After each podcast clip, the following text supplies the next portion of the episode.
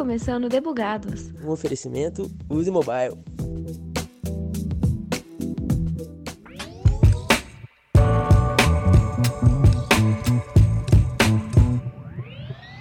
Se tem uma coisa que a tecnologia é, é versátil. Se existe alguma área que não seja possível adicionar a tecnologia, eu desconheço total. Até mesmo o RH e as suas diversas áreas, como a gestão de pessoas, são atendidos pela tecnologia. Como? Eu sou Thaís Avocardi e trouxe para o microfone hoje alguém que manja de People Analytics e o universo das RH Techs. E aí, Vladimir, quem é você no squad? Bom, olá para todo mundo, né? Eu sou Vladimir Cardoso Brandão, eu sou CTO da Solids, né, uma HR Tech, a maior HR Tech do Brasil, que atende PMS, pequenas e médias empresas. E, mas eu também sou professor e pesquisador de ciência, em ciência da computação na PUC Minas, né?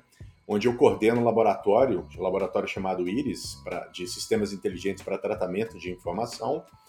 E no laboratório a gente toca pesquisa relacionada à inteligência artificial, é, aprendizagem de máquina aplicada a diversos cenários. Né?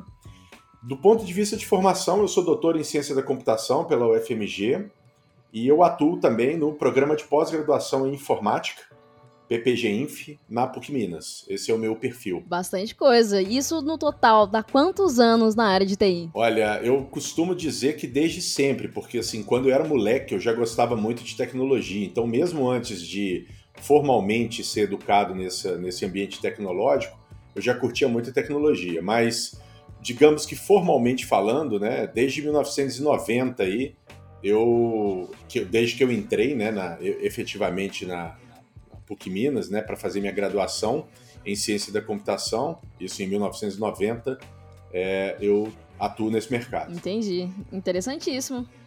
E bom, vamos então começar pelo começo. Afinal, o que são as HR Techs ou RH Techs? É, HR Techs, né, é o nome hype aí que, que o mercado deu para as empresas de base tecnológica que geralmente é, oferecem soluções num modelo de distribuição SaaS, Software as a Service, né? Para atender as dores do, de gestão de pessoas, né? Do departamento de RH, do departamento de pessoal, da área de RH das organizações, né?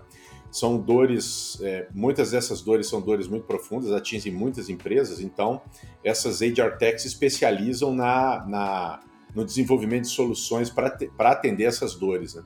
E que tipo de dores são elas? São dores que variam desde a da contratação de pessoal, né?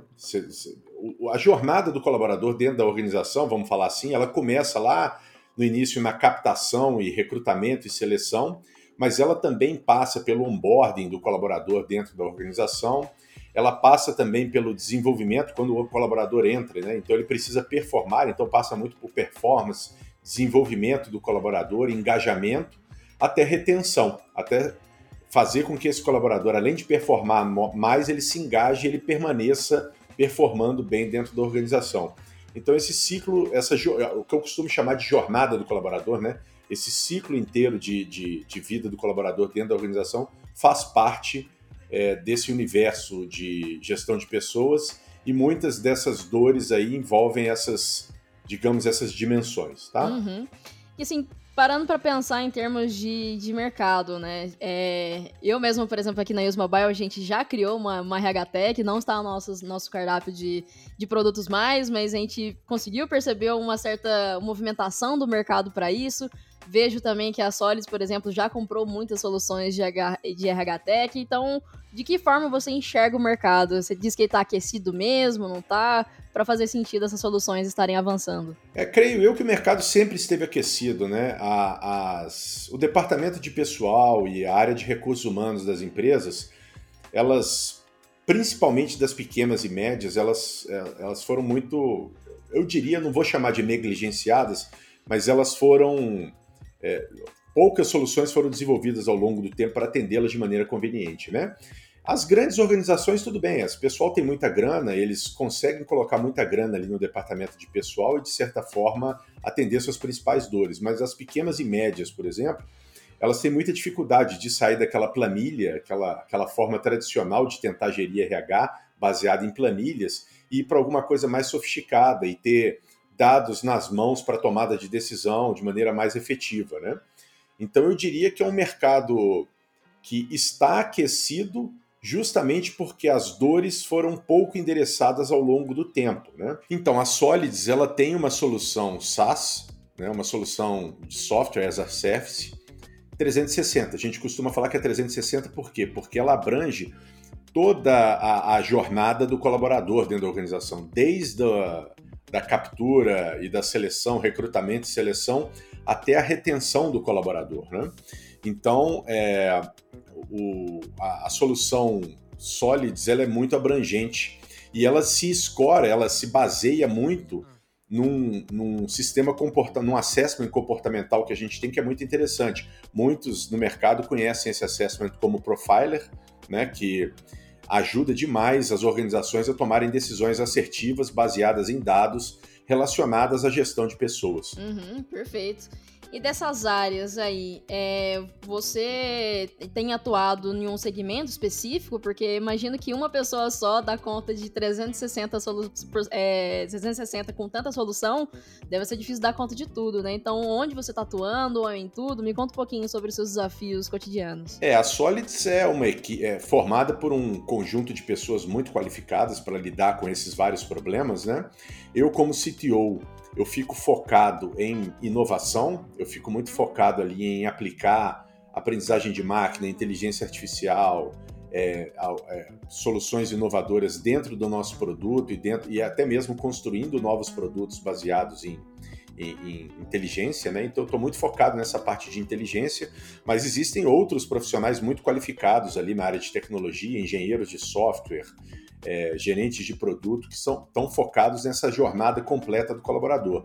Então, nosso, nosso, nossa solução ela, é, ela é, já tem um kernel que já, já vem evoluindo há anos e eu estou muito focado ali em inovar e trazer é, soluções melhores que podem ser incorporadas a esse kernel para tornar nosso produto ainda melhor. Né? Então, estou muito focado nisso: inovação, inteligência artificial, aprendizagem de máquina, é, novos sistemas inteligentes que a gente possa, novas soluções inteligentes que a gente possa incorporar ao produto.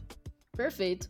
Quando a gente fala assim é sobre estar usando a IA, conseguir fazer essa, esses sistemas mais inteligentes, às vezes pode ficar uma certa lacuna de como que isso acontece de fato, se é uma coisa tão complexa assim, no nível de vai resolver todos os problemas, enfim, imagino que possam abrir muitas lacunas para questionar, né? Então você consegue dar exemplos para a gente de como que a inteligência artificial e essa implementação da tecnologia influencia nos produtos da Solids?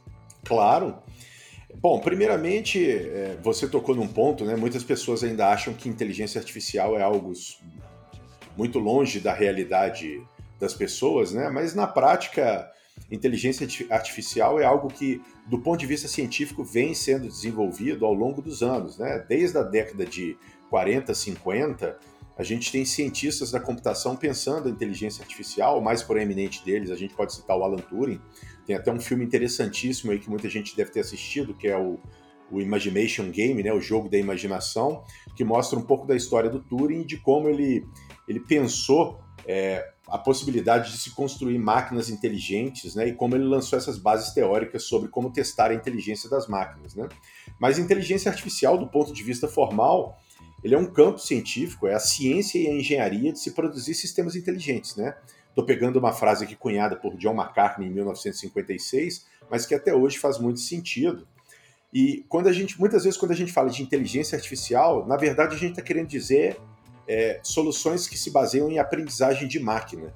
Aprendizagem de máquina é basicamente dar aos computadores a habilidade de aprender sem ser explicitamente programado. Estou aqui, aqui pegando um outro conceito né, de Arthur Samuel, outro proeminente pesquisador de 1959, mas basicamente o que a gente quer fazer, a gente quer dar aos computadores a capacidade de aprender a lidar com problemas, mesmo sem eles serem explicitamente é, programados para isso. Né? Então, trazendo mais próximo aqui para o campo nosso de HR Techs, a gente poderia dizer, a gente tem uma solução na Solids, por exemplo, de predição de rotatividade, a gente consegue predizer com um certo grau de, de certeza a probabilidade das pessoas se desligarem das organizações usando aprendizagem de máquina. Ou seja, a gente consegue alimentar o computador com uma quantidade enorme de dados sobre é, desligamentos e ele aprender, sem explicitamente ser programado, um padrão de desligamento. Qual é o padrão que, que existe para que a pessoa seja desligada? Existe um padrão nisso? E uma vez que ele aprende esse padrão, ele pode é, nos fornecer dados sobre probabilidades é, dessa pessoa se desligar. Mas veja bem, tudo é probabilístico, né? Muita gente acha que a inteligência artificial, a aprendizagem de máquina, ela vai dar resposta 100% assertiva, né? E nem sempre é assim, né? A aprendizagem de máquina, ela, ela identifica padrões em dados e ela oferece respostas que têm uma probabilidade de serem verdadeiras, né? Mas tudo isso é probabilístico, não existe algo 100% determinístico quando a gente fala em, em métodos de aprendizagem de máquina. Né? Mas como ferramenta, o fato dela nos dar uma resposta com um nível de, um grau de certeza X sobre um determinado fenômeno ajuda demais os tomadores de decisão a tomarem decisões mais assertivas. Né? Então vamos pegar o caso da, desse preditor de rotatividade. Se eu sei que um talento, um, um, um, um, colaborador da organização que é um talento, que é um cara que performa muito bem e que, e que traz resultado para a organização, ele tem uma alta probabilidade de, de desligamento, eu, o gestor dessa pessoa pode se ligar, pode acender uma luz amarela para ele, para ele investigar melhor quais são os motivos desse provável desligamento e atuar em cima disso para evitar que que isso aconteça. Certo. E aí eu fiquei numa, numa curiosidade aqui, assim, é, me, voltando um pouquinho atrás na sua fala, você mencionou sobre ensinar a máquina a, a interpretar esses dados e, e gerar todas essas informações que são pertinentes. Mas, afinal, assim, de que forma esses dados são levantados e como que as, as máquinas são treinadas? No, no, no ramo do RH Tech em específico, né? É, especificamente no campo de, de HR Tech, como é que a gente alimenta, por exemplo, uma, um algoritmo de aprendizagem de, de máquina para que ele aprenda padrões e a partir dali ele possa realizar predições, prescrições ou, ou mesmo diagnósticos, né? A gente usa fon as fontes de dados que a gente tiver em nossas mãos. Então, por exemplo, a gente pode usar dados públicos. É possível você, por exemplo, usar bases de dados do IBGE, bases de dados sobre emprego, CAGED, PNA, é, PNUD, usar bases públicas para que a máquina aprenda a partir desses padrões, né? Mas a gente também pode usar bases de dados é, que não são públicas, que não estão ao alcance de todos, né? Então, por exemplo, no caso nosso, como a gente tem um assessment comportamental, eu citei aqui o profiler anteriormente, né? A gente tem uma massa de dados muito interessante sobre é, o perfil das pessoas né, que, que fazem, fazem esse assessment, sobre o grau de energia, a tendência, como é que essas pessoas respondem do ponto de vista comportamental a alguns eventos. Então, todos esse, esse, esses dados comportamentais podem, por, esse, por exemplo, ser usados para para é, detectar padrões comportamentais das pessoas. Olha que riqueza, por exemplo, é, eu saber que o Vladimir, que tem um profiler executor, ele por ter esse perfil executor, ele, é, ele reage a determinados eventos de maneira é, mais rápida, de maneira menos rápida, de maneira mais enérgica, de maneira menos enérgica. Então, isso poderia ajudar, pelo menos. Por exemplo, vamos pegar um outro contexto. Imagina que eu estou tentando colocar a pessoa, um talento, num cargo, mas esse, numa posição dentro da minha empresa, mas essa posição é uma posição que envolve risco de acidente de trabalho. Imagina numa indústria. Imagina eu colocar uma pessoa que tem um perfil comportamental um pouco mais desatento, um pouco menos é, é, perfeccionista, em uma posição que exige um perfeccionismo e uma atenção muito grande. Eu posso até estar expondo essa pessoa a um determinado risco desnecessário. Né?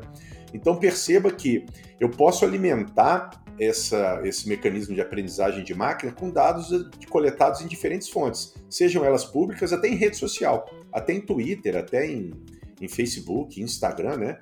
Desde bases públicas até bases é, privadas. Né? Entendi.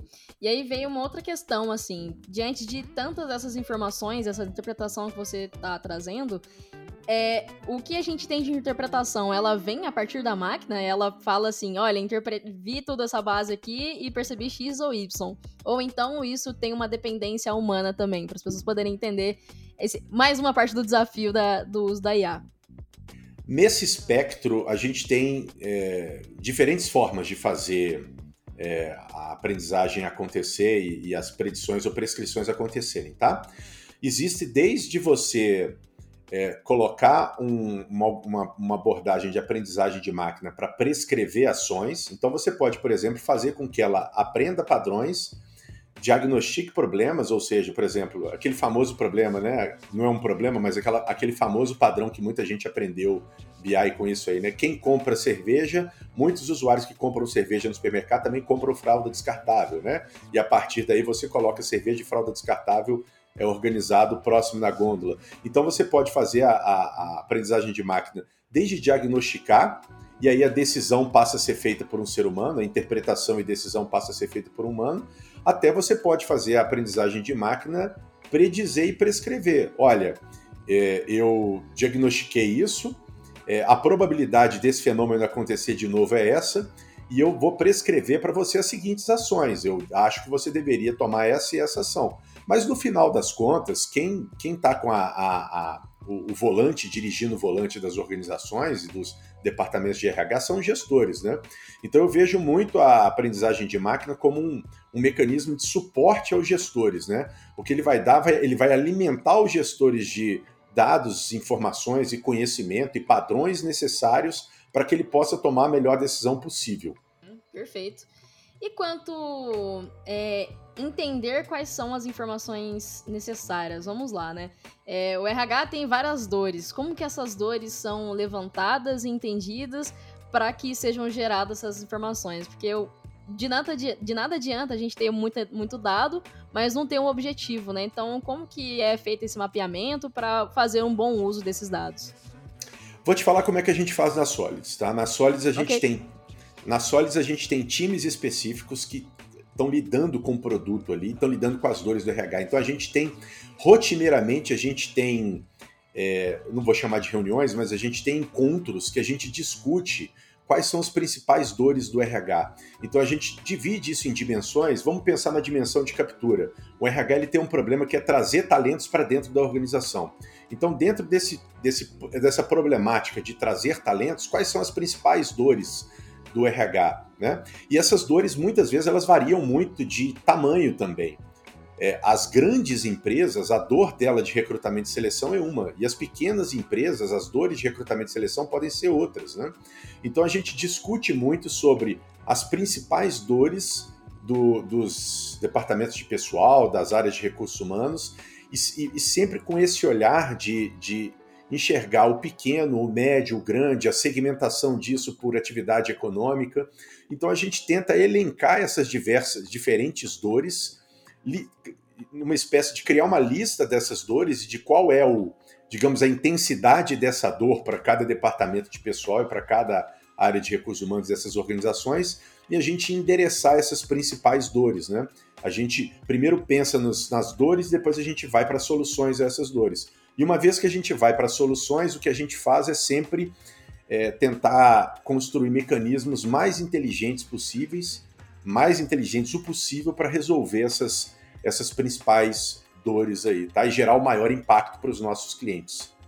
Perfeito. E aí, essa equipe, assim, que tá por trás disso, quais são os talentos por trás? Imagino que devam ter ali os POs, deve ter os PMMs também, mas quais outras pessoas são importantes para estarem no meio desse, desse squad aí?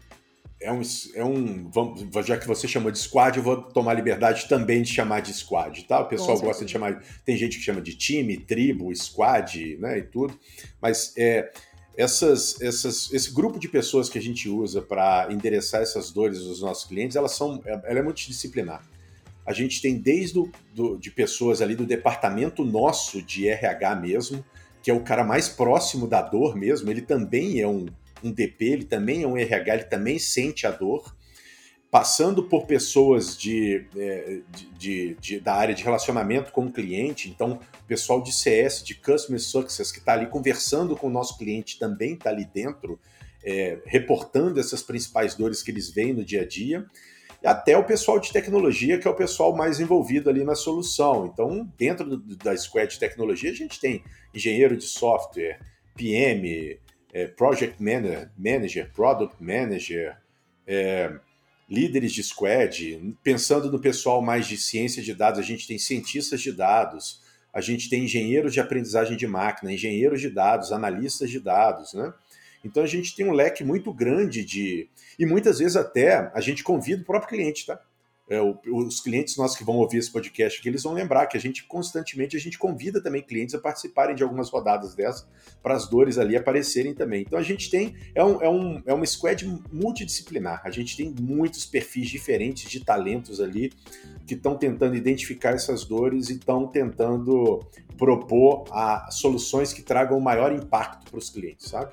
Maior impacto para a gente é resolver a dor de maneira mais eficiente no menor tempo possível, gerando maior ROI para os nossos clientes, né? um maior retorno sobre investimento.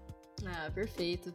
E dentre os desafios desse do dia a dia, desde implementações, pensando ali na tecnologia, até esse, essa ponta de contato com com os clientes é, que o time do CS leva e os próprios clientes estão levando, como você comentou, o que, que você aponta de desafios cotidianos que estão sempre presentes ali? Os principais desafios que a gente tem é basicamente resolver o, o problema dos nossos clientes de maneira mais rápida, é, mais célere possível, para trazer o retorno dele o quanto antes, né?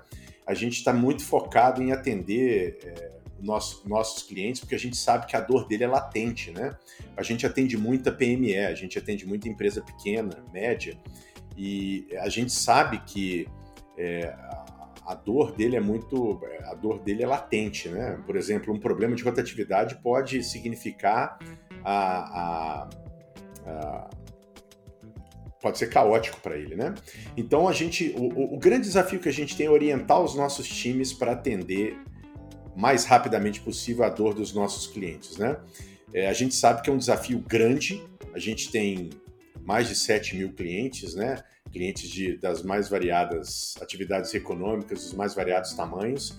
O foco, mas o foco nosso é esse. O foco nosso está 100% em, em, em trazer inteligência é, para o produto para é, atender as dores dos nossos clientes o mais rápido possível e com o maior ROI possível. Perfeito. E a gente pode dizer que todo esse nosso papo é um resumo do que significa People Analytics ou não? People Analytics tem muito a ver com o que a gente falou aqui, né?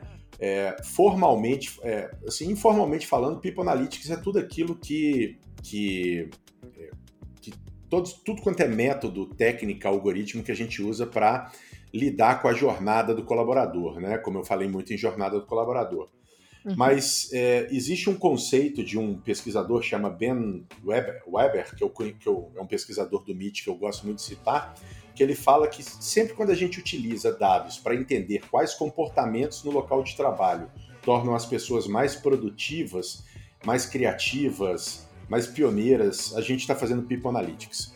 Então, assim, qualquer coisa que a gente faça, que a gente utilize dado para entender comportamento, para trazer performance, é fazer People Analytics, né? Então, é, eu costumo dizer, a definição que eu sigo mesmo, minha, é que o People Analytics basicamente é o uso de dados comportamentais para entender como as pessoas trabalham e para guiar os negócios através de decisões orientadas por dados. A gente já ouve muito essa questão de cultura data-driven, né? Sim. É um conceito que já está enraizado em muitos, em muitos é, ecossistemas, né? Mas data-driven efetivamente é a gente tomar decisão embasada em dado, não em insight ou em qualquer outra percepção, né? Então, sempre que a gente está usando dado comportamental para entender como as pessoas se relacionam com o trabalho, como elas performam melhor no trabalho, e para garantir que os, os negócios tomem, é, que nos negócios a gente tome decisões cada vez mais orientadas por dados, a gente está fazendo People Analytics. E me dá um exemplo aí de uma uma aplicação do People Analytics nas soluções que você promove? Bom, eu já dei o exemplo do, do preditor de turnover nosso, né? Mas eu vou te uhum. dar uma outra, um outro exemplo aqui de aplicação de People Analytics numa, nas soluções que a gente desenvolve e que pode parecer, é, é, e que, é, é digamos, pode parecer menos inteligente, mas há inteligência ali por trás também. É, quando a gente tem uma solução nossa de demonstrativo, de, de distribuição de demonstrativos de pagamento. Isso pode parecer bobagem, mas os departamentos de pessoal eles gastam um tempo enorme fazendo sabe o que, principalmente nas PMEs, fazendo sabe o que? Eles precisam pegar os demonstrativos de pagamento de todo o pessoal deles eles precisam quebrar esses demonstrativos na mão, porque geralmente isso vem do contador, isso vem de algum software contábil. Eles precisam quebrar e eles precisam distribuir isso de maneira eficiente para os seus colaboradores. É uma tarefa que toma um tempo absurdo assim do DP e é uma tarefa muito braçal, né? É, imagina se a gente conseguisse liberar os, os DPs dessa tarefa para eles concentrarem efetivamente em coisas importantes, como efetivamente gerir o pessoal, né? efetivamente cuidar do talento dele ali.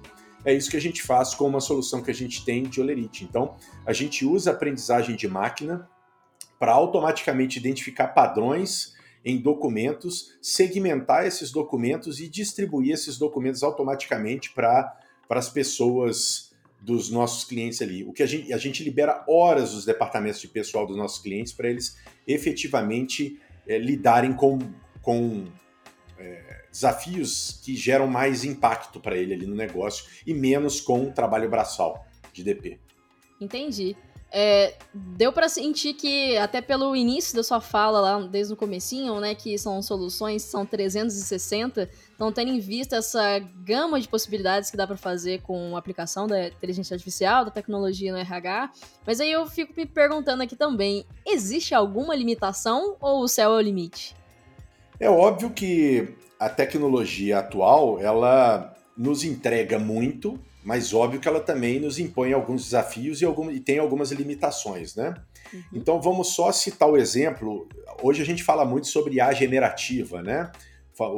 Tá, tá, muito na boca do povo aí o chat GPT, o Bard da Google, é, outras, a, a, Microsoft tem a, a, o, o, assistente conversacional, né, o, o Large Language Model, muito associado à OpenAI, a Amazon está desenvolvendo dela. Então hoje a gente está falando muito sobre IA generativa, né? E aí muito se fala assim, ah, a gente vai ter, a IA vai substituir o ser humano daqui para frente, a gente vai ter é, perda de emprego, esse tipo de coisa. Eu não acredito porque a tecnologia, ela, toda tecnologia ela vem, ela traz ganhos, mas ela também tem limitações. Então, a IA generativa, por exemplo, ela tem hoje uma limitação, é, algumas limitações conhecidas, né, como alucinação, às vezes, uma IA generativa ela alucina, ela começa a falar coisas sem sentido, de, dependendo da forma que você conversa com ela.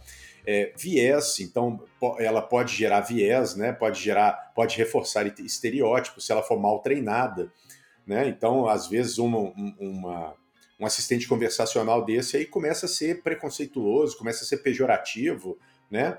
Então, existem desafios nesse campo, né, que a tecnologia precisa melhorar.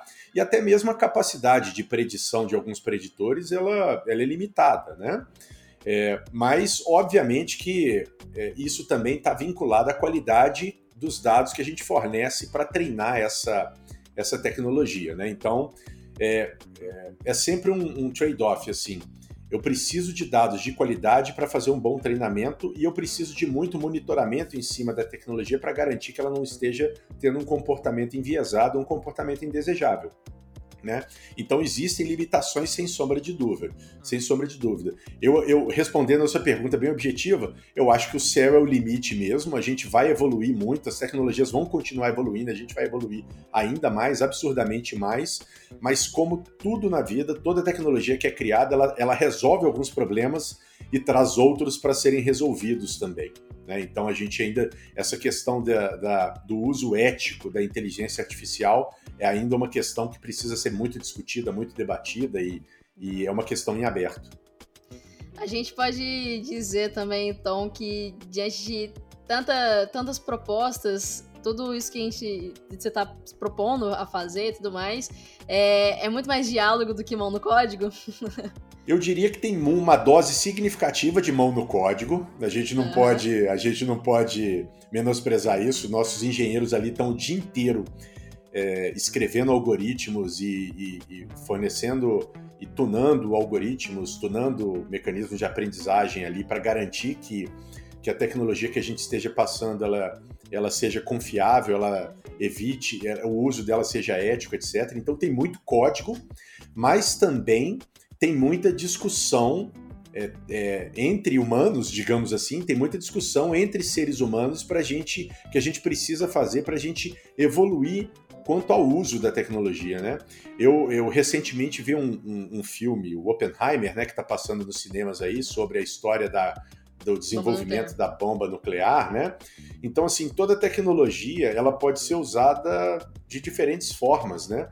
A gente tem que, enquanto humanos, a gente tem que conversar muito e discutir muito sobre quais são as melhores, qual o melhor uso que a gente tem que fazer da, da inteligência artificial, né?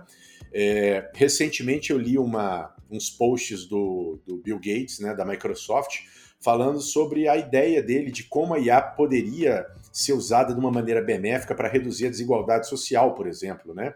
Eu achei espetacular esse pensamento dele, né? E esse, essa provocação dele, gente, como é que a gente, como é que a gente pode pensar um uso de IA para reduzir desigualdade social?